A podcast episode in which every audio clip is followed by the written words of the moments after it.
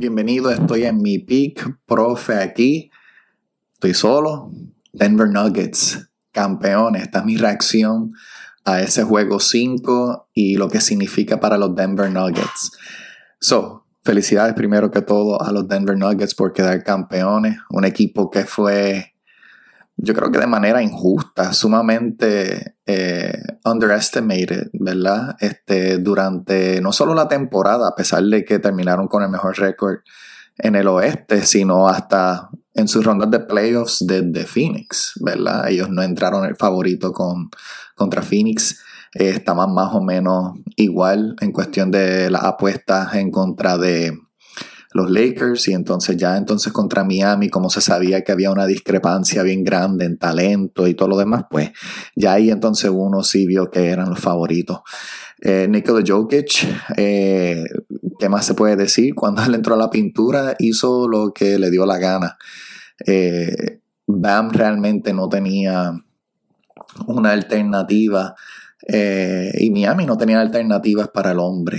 realmente él se creció más de lo que pues, normalmente lo ha hecho, eh, metiendo 28, 16 y 4 asistencias, que eso era lo, lo que yo encontré sumamente interesante de parte de la estrategia de Miami, ¿verdad? Donde dejaron que Jokic básicamente metiera todos los puntos que quisiera.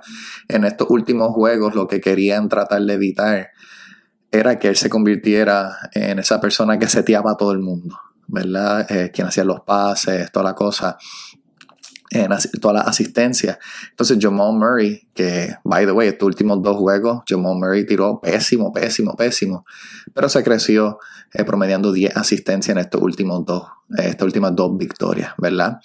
Eh, como dato interesante, Jokic se convierte en el primer jugador en la historia en ser líder en puntos, rebote y asistencia para los playoffs, que para mí es algo sumamente absurdo, ¿verdad? Y es algo que está como hemos hablado en varios podcasts ya, se está cementando el, este legado de Jokic como el mejor jugador del mundo. Y es un trend que se está empezando a ver con muchos de estos jugadores eh, internacionales que están entrando, ¿verdad? Que tienen un dominio del juego de una manera que el impacto no se tiene que sentir solamente eh, por el lado de, la, de anotar, ¿verdad? Sino que son jugadores que rebotean, que van a la pintura pero que también saben hacer el setup, ¿verdad? Eso yo creo que esto va a ayudar también a calmar las críticas de Jokic. Yo creo que ya esas críticas eh, no es que no van a existir, ¿verdad? Porque como todo, así mismo como somos prisioneros del momento, pues realmente hay que, hay que hablar del momento y el momento es que Jokic el mejor jugador del mundo ahora mismo.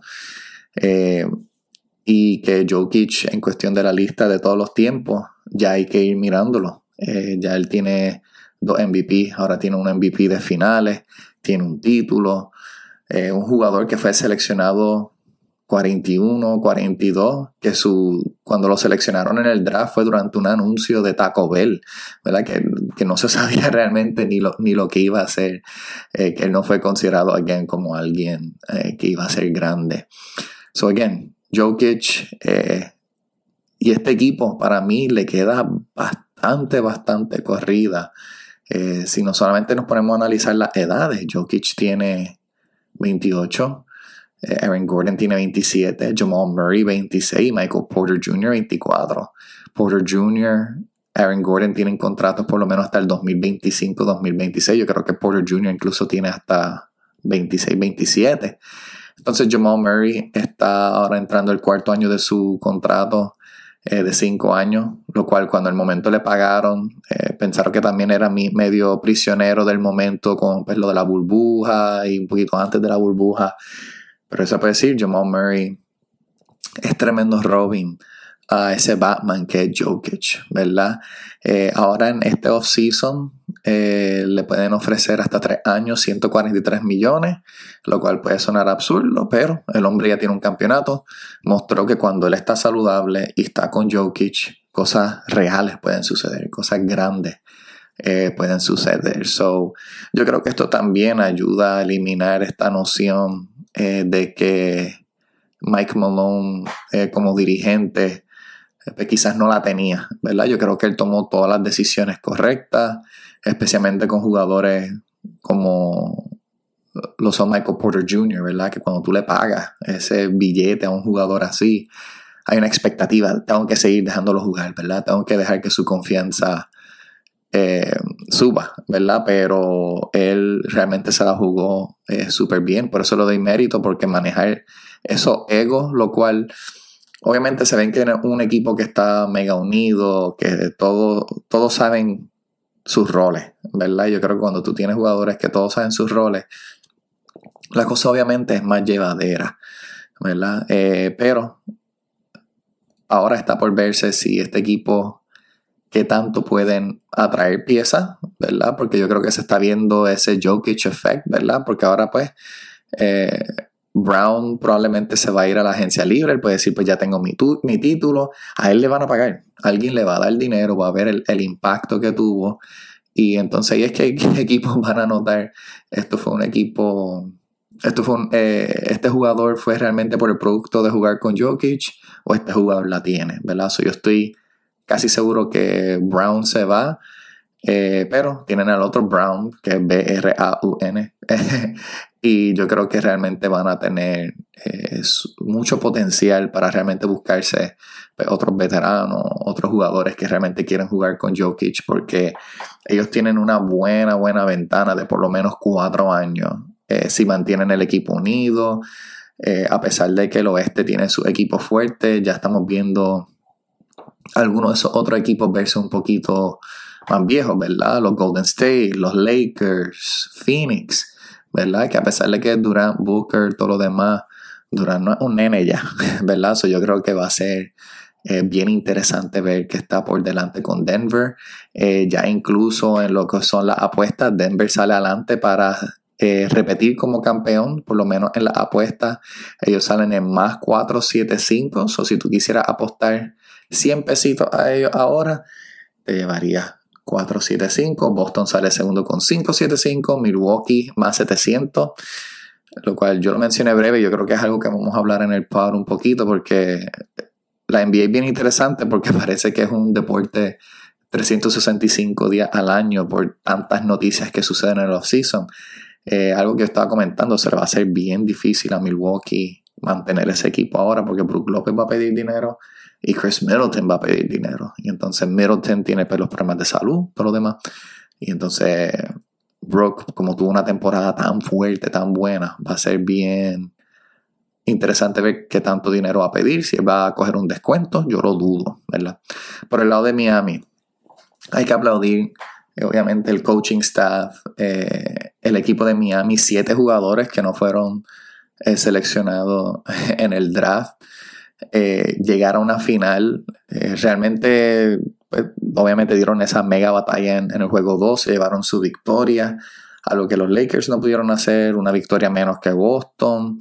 Eh, realmente Miami, lo que sucedió, obviamente, yo creo que se está notando que ahora muchos de estos equipos no son equipos de temporada.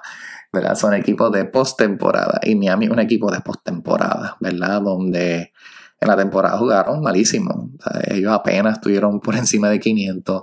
Perdieron ese primer juego de playing contra Atlanta y apenas, apenas le pudieron ganar a Chicago. ¿Verdad? Que si Chicago en esos últimos dos o tres minutos hubiese crecido un poquito más, eh, ellos hubiesen eh, entrado.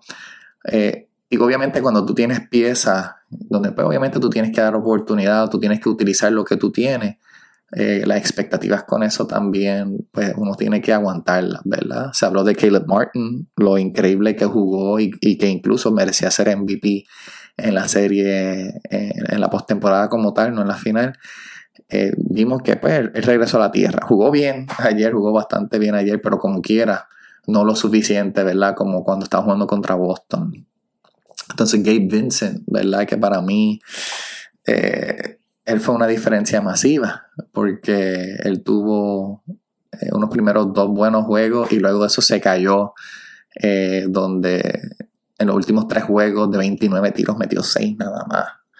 ¿verdad? Uno no puede ganar así. ¿verdad? Jimmy Butler estuvo como que un poquito desaparecido. No me gustan que los, jugadores estrellas estén tan desaparecidos de juego así, especialmente cuando tú eres pues, el líder, eh, no solamente el líder en cuestión eh, de quien anota más, el, el go-to player al final, sino también eh, vocalmente el, trato, ¿verdad? Pero, y ellos estuvieron en el juego hasta básicamente final del tercer quarter, cuarto quarter, donde Denver eh, simplemente dijo adiós.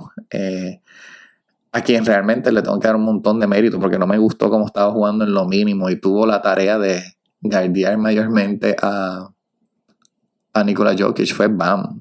Bam jugó una serie, yo creo que justificó bastante pues, cómo le pagan, el tipo de jugador que es, porque yo creo que también él es uno de esos jugadores que realmente no es valorado en la liga.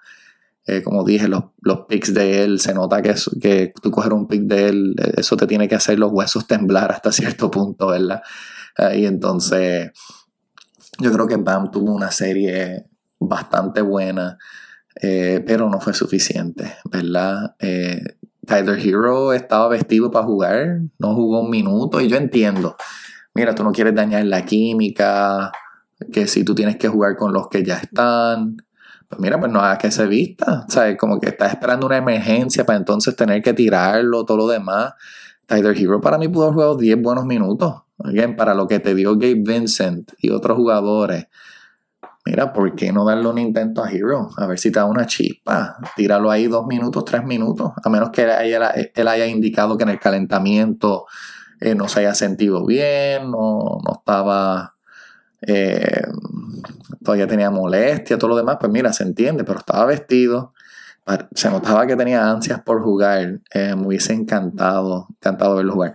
Y por eso, y aparte, Miami carecía de tamaño. Yo creo que todos estos equipos que realmente carecían tamaño, eh, realmente pagaron el precio porque para tú poder meterle mano a Jokic, eh, no necesariamente se necesita tamaño, pero necesita esos otros jugadores que molestan. Yo creo que ellos, eh, no sé, ese efecto como ejemplo el PJ Tucker, cuando PJ Tucker lo, lo estuvo defendiendo en ese juego de Philly y Denver durante la temporada yo creo que muchas personas vieron como que, ah, sí, tenemos un jugador así como que no es tan grande, pero lo está molestando, y tenemos estos jugadores grandes que están como que más eh, abiertos, ¿verdad? Un poquito más como por el medio para tratar de ver si pueden eh, molestar, ahí hacer el double team, todo lo demás, pero Miami realmente no tenía los cuerpos, ¿verdad? Fue súper valiente ver eh, Kevin Love, ¿verdad? Este, yo creo que revivió un poquito su carrera.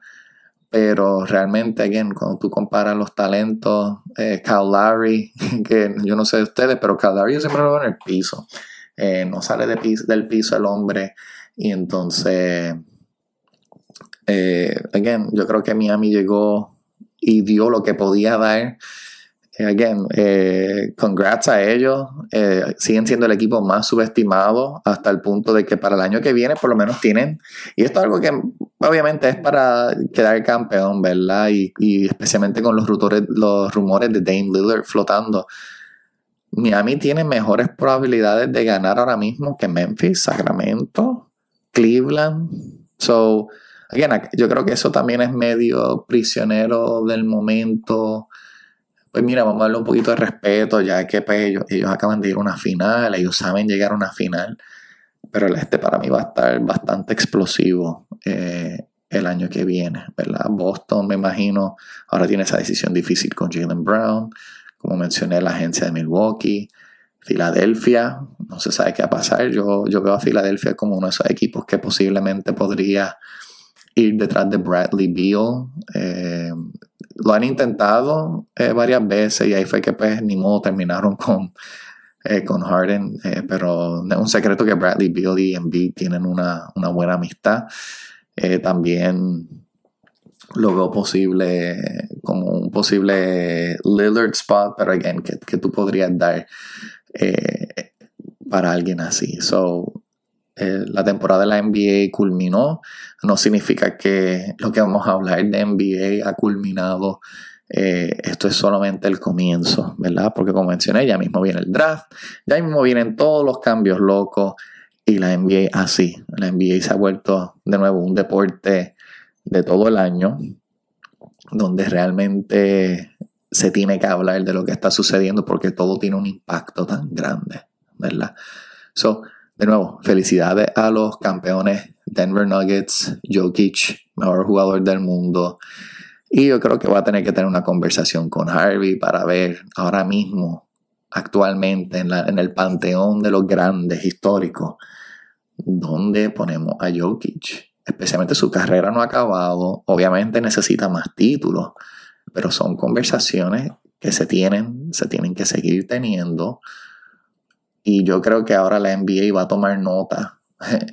No se puede subestimar a este tipo de jugador, especialmente en los drafts, esos, esos, esos talentos europeos. Y entonces en la temporada tampoco. Muchas veces en la NBA también se vive prisionero de la narrativa de que si Jokic, pues él no puede tener la misma cantidad de MVP o ganar tres MVPs corridos, ¿verdad? Cuando estos otros jugadores no lo han hecho, que si esto es aquello. La historia se hizo para romperse, ¿ok? Entonces, si la narrativa es Jokic no puede ser el primero por X o Y razón, o no tiene que ser los títulos, que si esto, pues mira, estamos, no, no, no es justicia eh, para un jugador así. Claro, Jokic mismo ha dicho, no le importan los premios, todo lo demás, pero no es cuestión de que le importe o no, es porque hay que contar las cosas históricamente como son. Eh, yo sigo pensando que Embiid sí se merecía el MVP. No es como que tuvo una temporada mala en Eh, y ahí es que nosotros vemos también la diferencia entre el mejor jugador y el jugador más valioso. El jugador más valioso es que el equipo se caería sin ese equipo. ¿verdad? Mientras que el mejor jugador es el que indiscutiblemente eh, puede llevar el campeonato. Y yo creo que algo que vimos hoy fue que, bueno, ayer, es que cuando tú tienes un jugador como Jokic y obviamente unas piezas, porque no quiero decir ni que este equipo fue construido alrededor de él, es que Jokic es quien mejora esas piezas. ¿ok? Hay, que estar claro en eso. Tú le puedes tirar, esto me recuerda un poquito eh, el efecto de LeBron eh, en su carrera pues, empezando, ¿verdad? Donde estos jugadores, el Gascus y estos llegaron a, jugar a, a los juegos de estrella, ¿verdad? Y es porque esa pieza en el centro es tan grande y Jokic es de los mejores que he visto hacerlo, ¿verdad? este yo creo que es de los mejores equipos que yo he visto, equipos, equipos, eh, que he visto desde los Warriors con Durant, ¿verdad? Este, es como dice Harvey, una máquina bien aceitada, no cometían, no cometían errores, y si cometían errores, eran errores que rápido los podían recuperar, ¿verdad? Uno no veía un pase de Jokic así, una cosa cuestionable, una jugada donde dice, mano, ¿qué tú haces? ¿verdad? Él simplemente no permitía eh, que se pudieran cometer esos errores. So, de nuevo, felicidades a los campeones. Eh, Denver Nuggets, bien merecido. Este, y este fin de semana volvemos con el otro podcast. Y gracias por estar con el profe. Estoy en mi pick.